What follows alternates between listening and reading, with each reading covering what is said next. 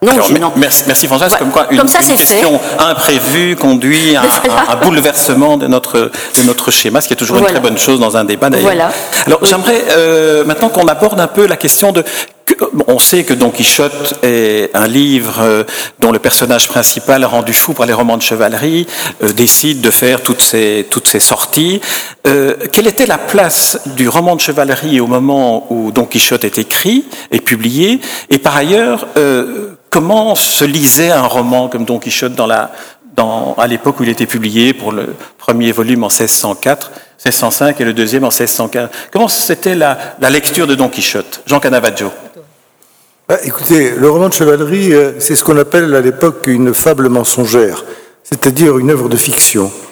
Et c'est un type de récit qui connaît euh, sa plus grande vogue et sa plus grande diffusion dans la première moitié du XVIe siècle. Euh, il vient de France, il est adapté par des écrivains espagnols, et au fond, il construit autour d'un personnage emblématique qui est le chevalier, chevalier errant, une histoire qui euh, obéit à un certain nombre de codes, en particulier les, codes de, l'honneur et de la courtoisie du chevalier, et aussi qui nous ouvre les portes d'un monde de libre aventure, euh, où tout est possible, où euh, l'invraisemblable est constamment au rendez-vous du chevalier, donc qui va rencontrer des personnages extraordinaires, des monstres, des géants, et qui finira toujours par triompher.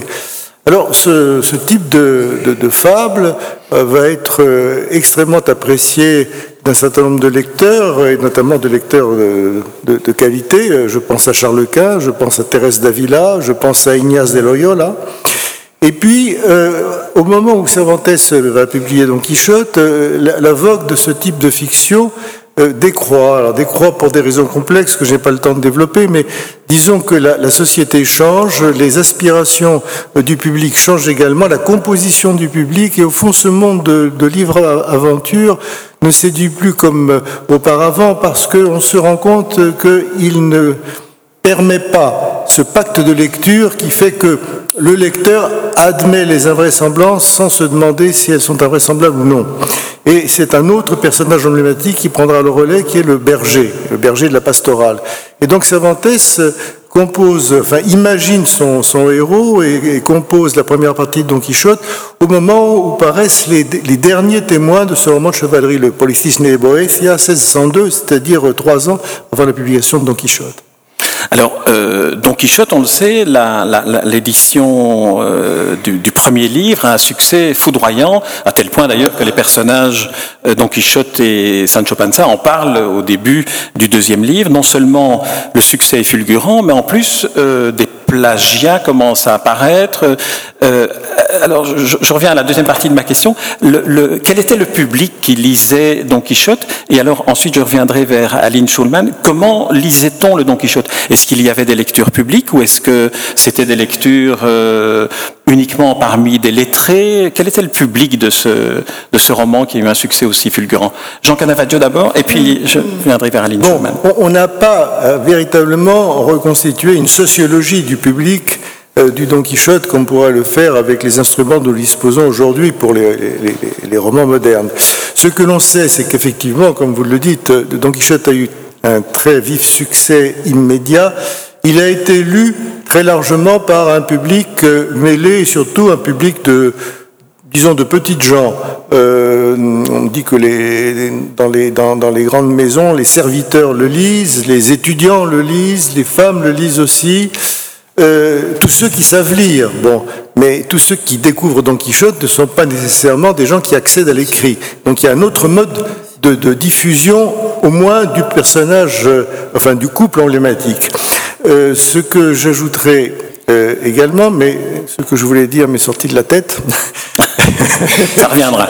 C'est que, c'est que, il y a probablement des niveaux de lecture différents, c'est-à-dire que le, la prédilection des lecteurs ne se porte pas nécessairement vers les mêmes chapitres et vers les mêmes épisodes. Voilà. Alors, pour Aline Schumann, ma, question était... Je pourrais peut-être continuer. Absolument, oui. Je crois que je sais ce qui t'est sorti de la tête. Revenu, c'est revenu là. Ah bon Tu veux y aller Non, non, ça y est. Non, euh, euh, ce, que, ce que moi je, je voulais dire, c'est simplement que c'est un, un, livre qui était non seulement lu, mais écouté, qui a été lu pour être écouté. Euh, on, on, sait qu'on le lisait euh, devant des publics, euh, tout ce qu'il y a de plus simple, c'est-à-dire sur le parvis des églises, et même dans les champs. Et on sait aussi qu'il faisait partie de ces livres que les, les futurs exilés emportaient aux Indes, c'est-à-dire dans cette Amérique nouvelle qu'on venait de découvrir. Donc c'est un livre, et, et, ils ne savaient pas tous lire, mais on leur lisait. C'est ça qui, moi, a, enfin, on, on, anticipe un tout petit peu sur la traduction, mais je veux dire, c'est cette idée que c'était un livre qui était non seulement lu, mais écouté, qui, qui a fait que ça m'a donné une, une, perspective différente. Voilà. Oui, mais alors, euh, ce ah, que j'ajouterais, c'est que non, ça mais non, non, non, c'est que c'est une caractéristique qui n'est pas propre euh, au Don Quichotte. Bien entendu.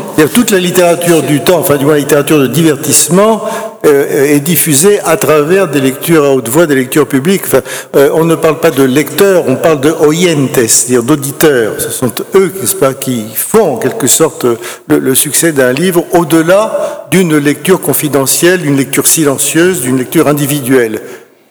Alors Annie Schumann, Oui, vous vouliez je- embrayer là dans le... Oui, euh, à propos de, de la sortie de- du Quichotte, je veux dire que euh, il y a le roman de chevalerie, évidemment, dont il parle et dont Jean a, magnifiquement présenté la, présence à, à l'époque, mais il y a aussi le roman picaresque. Et il semblerait, je connais, et do- Juan Goitisolo m'a souvent répété, que euh, la première partie du Quichotte n'aurait jamais été écrite s'il n'y avait pas eu euh, un tout petit peu avant euh, le roman picaresque de, du Guzmán de Alfarache. Donc, euh, il faut tout de même tenir compte non seulement de ce que dit le texte, c'est-à-dire, euh, soi-disant, ce sont les romans de chevalerie qui, qui ont provoqué, etc., mais ce que l'on lisait à l'époque et qui avait le succès au moment où le Quichotte sort et qui va être publié, qui aura un succès éditorial encore plus grand que le Quichotte, ce sont les romans picaresques. Et en particulier le Guzmán de Alfarache de Matteo Aleman. Oui, ce que dit, ce que dit Aline est très juste, mais on peut même l'étendre à d'autres formes de fiction, notamment à la pastorale. Enfin, le, Don Quichotte, c'est un peu le, le carrefour où se rejoignent Voilà. des modes de fiction qui ont eu la prédilection des lecteurs de la fin du XVIe et du début du XVIIe, mais avec chaque fois une mise en question des codes de ces, euh, de ces, de ces fables. C'est-à-dire, il y a une remise en question, bien sûr, du roman de chevalerie, il y a une remise en question de la pastorale qui devient une pastorale problématique, il y a une remise en question du roman picaresque à travers un personnage qui est celui de Ginés de Pasamonte, qui a, comme Guzmán d'Alfarache, écrit l'histoire de sa vie, mais, dit-il, cette histoire n'est pas terminée parce que ma vie ne l'est pas. Donc c'est une façon de dénoncer la fiction autobiographique de Matteo Laman, qui est un mode de narration que Cervantes n'avait pas euh, adopté.